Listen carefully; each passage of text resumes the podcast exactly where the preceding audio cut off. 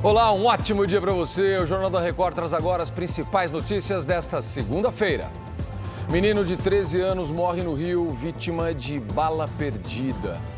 Perseguição em uma das principais vias de São Paulo termina com um morto e 200 quilos de, quilos de drogas apreendidos. Agora, no Jornal da Record. Oferecimento: Bradesco, não anote senhas no seu celular.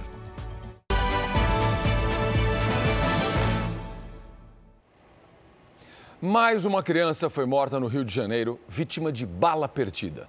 Vamos até lá ao vivo com as informações do repórter Fábio Peixoto. Oi, Fábio, bom dia, amigo.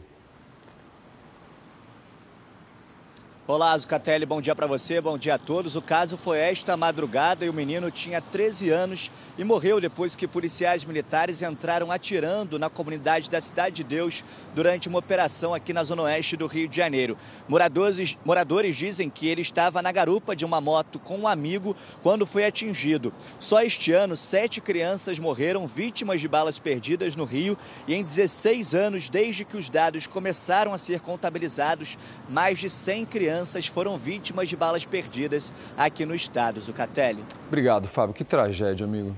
Olha, uma perseguição policial parou uma das principais vias da capital paulista nesta madrugada. Na troca de tiros, um suspeito morreu e um policial ficou ferido. O repórter Rafael Ferraz é quem conta tudo pra gente ao vivo. Oi, Rafael, bom dia. Oi, Zucatelli, prazer falar contigo nesse início de semana. Essa ação aconteceu em um trecho da Marginal Tietê, na zona norte aqui da capital paulista. Durante essa abordagem foram então apreendidos 200 quilos de maconha no carro dos suspeitos que já vinham sendo investigados por tráfico de drogas. Segundo a polícia, o tiroteio teve início quando os homens não respeitaram a ordem de parada. Um deles morreu e os outros conseguiram fugir. Já o policial ferido passa bem, Zucatelli. Obrigado, Rafael. Boa semana para você. Olha só, gente, o presidente Lula está no norte do país, onde cumpre agenda até quarta-feira. Quem vai trazer as informações para a gente ao vivo é a Lívia Veiga. Vamos saber os compromissos do presidente. Bom dia, Lívia.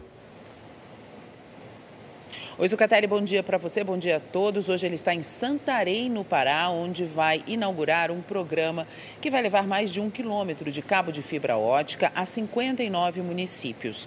Amanhã e quarta, ele participa em Belém da Cúpula da Amazônia, que reúne oito chefes de Estado de países que ocupam parte da floresta amazônica. O encontro é uma prévia da Conferência das Nações Unidas sobre Mudanças Climáticas, que será realizada aqui no Brasil em 2025. Zucatelli. Obrigado, Lívia. Na China, pelo menos 30 pessoas morreram no fim de semana por causa das inundações provocadas pela chuva histórica que atinge todo o país e você tem acompanhado no jornalismo aqui da Record TV. Mais de 2 mil soldados foram enviados à província de Jilin, uma das mais devastadas pelas tempestades.